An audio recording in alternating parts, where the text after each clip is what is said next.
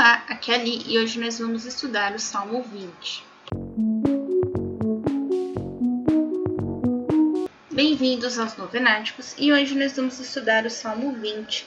Em algumas Bíblias está como Salmo 19. Oração pelo rei antes da batalha. Ao mestre de canto, Salmo de Davi. Que o Senhor te escute no dia da provação e te proteja o nome do Deus de Jacó. Do seu santuário ele te socorra e de Sião ele te sustente.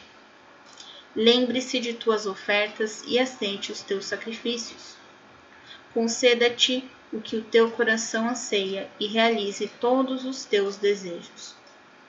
Possamos nós alegrar-nos com tua vitória e levantar as bandeiras em nome de vosso Deus. Sim, que o Senhor realize todos os teus pedidos.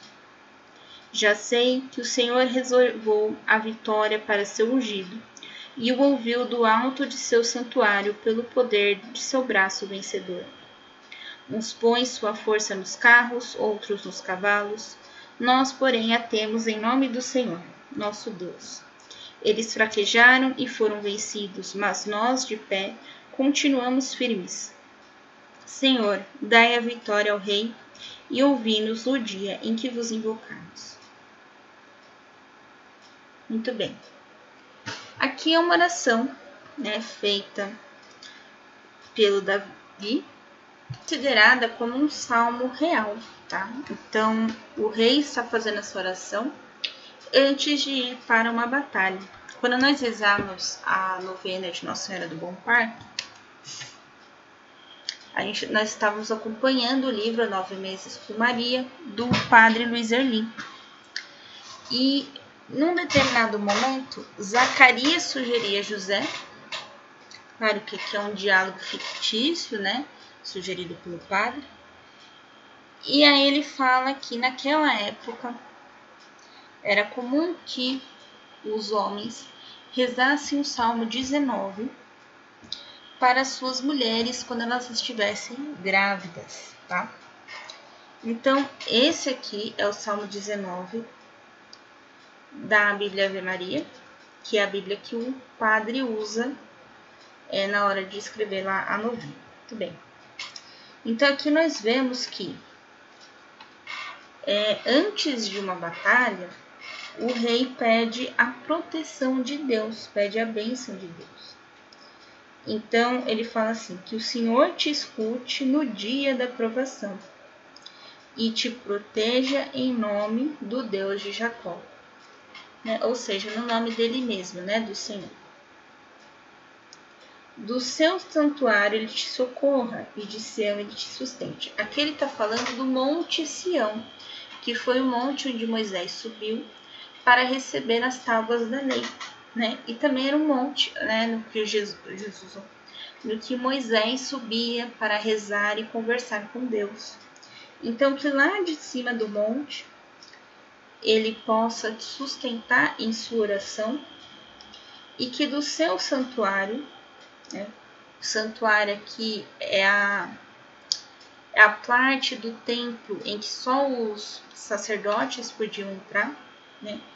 que ele saia do santuário e socorra a Davi. Agora eu não lembro qual era a passagem, é na qual Deus, né, bane uma pessoa porque descumpriu a regra na hora de servir lá os, o santuário direitinho, né? Ele sai, vamos assim dizer, do santuário para punir essa pessoa mas eu não lembro qual, qual era a passagem. Então aqui ele vem é, e fala que do seu santuário Deus possa sair, né, para socorrer a, ao rei que está indo à batalha, aqui no caso Davi.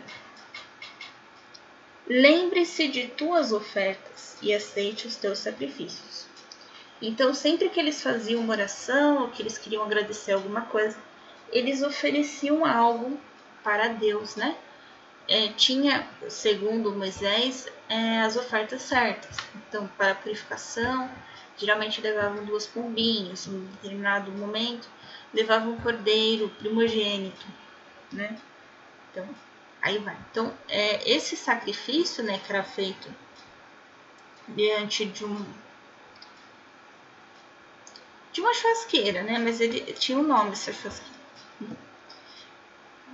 Tô, tô horrível hoje. Aí ela tinha que imolar, né? Que é matar do jeito certo, né? Para o sangue correr do jeito certo, enfim. E diante é, desse sacrifício, né? Eles pegavam a gordura e as vísceras e queimavam. Esse queimar né, eles diziam que era as orações, o sacrifício, a oferta que ia para o céu, que ia para Deus.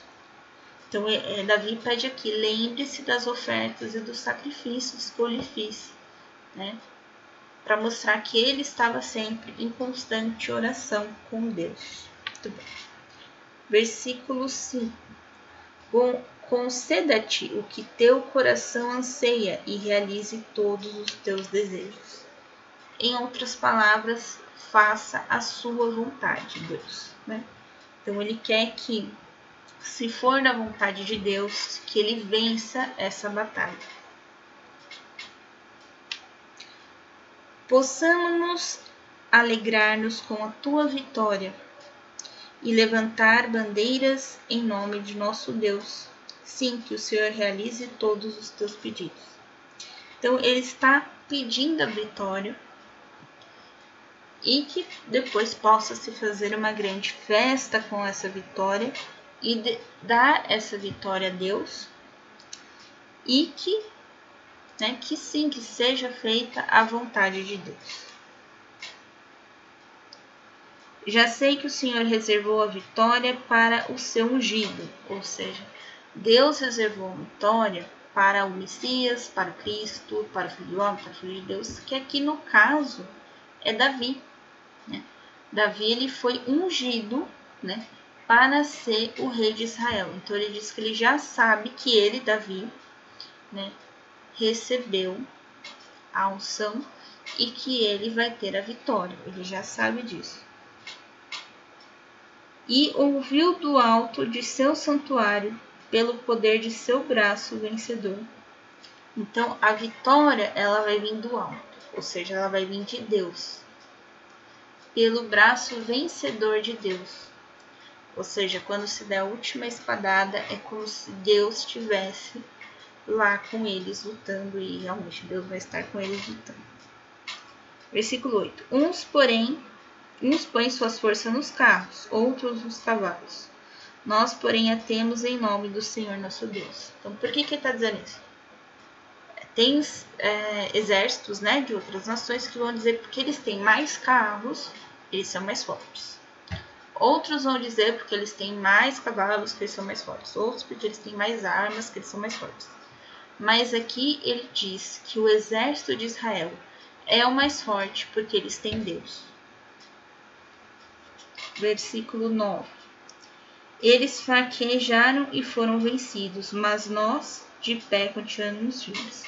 Então, ou seja, quando você sente a presença de Deus, né, o inimigo, tá, aqui tanto o inimigo espiritual quanto o inimigo físico, ele fraqueja e ele acaba sendo vencido. Mas nós que acreditamos no Senhor continuamos de pé e continuamos firmes. Versículo 10.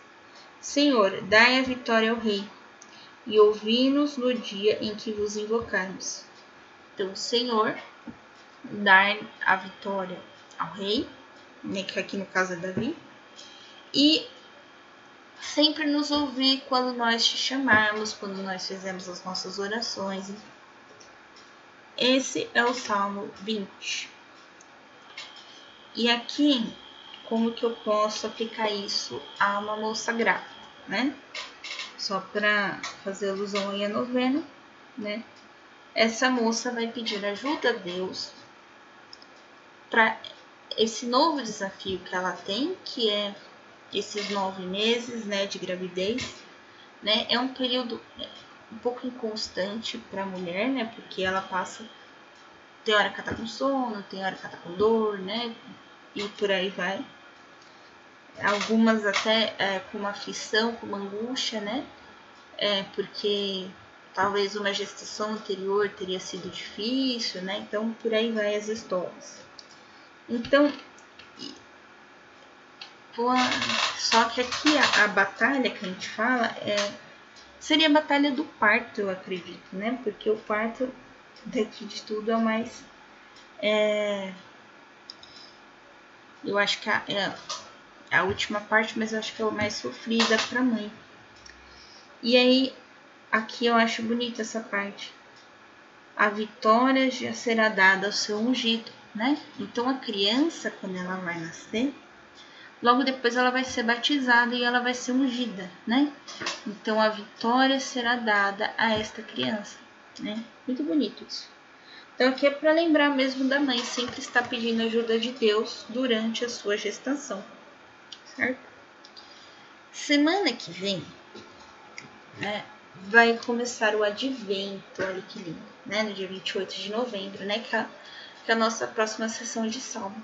E durante o advento e a oitava de Natal, eu vou ler o salmo do domingo, tá? O salmo da missa, tá? Eu não vou ler o salmo é da ordem aqui que a gente está fazendo. E depois que passar esse período, a gente volta a ler o salmo na ordem. O próximo salmo, se eu não me engano, é o salmo 13, tá bom?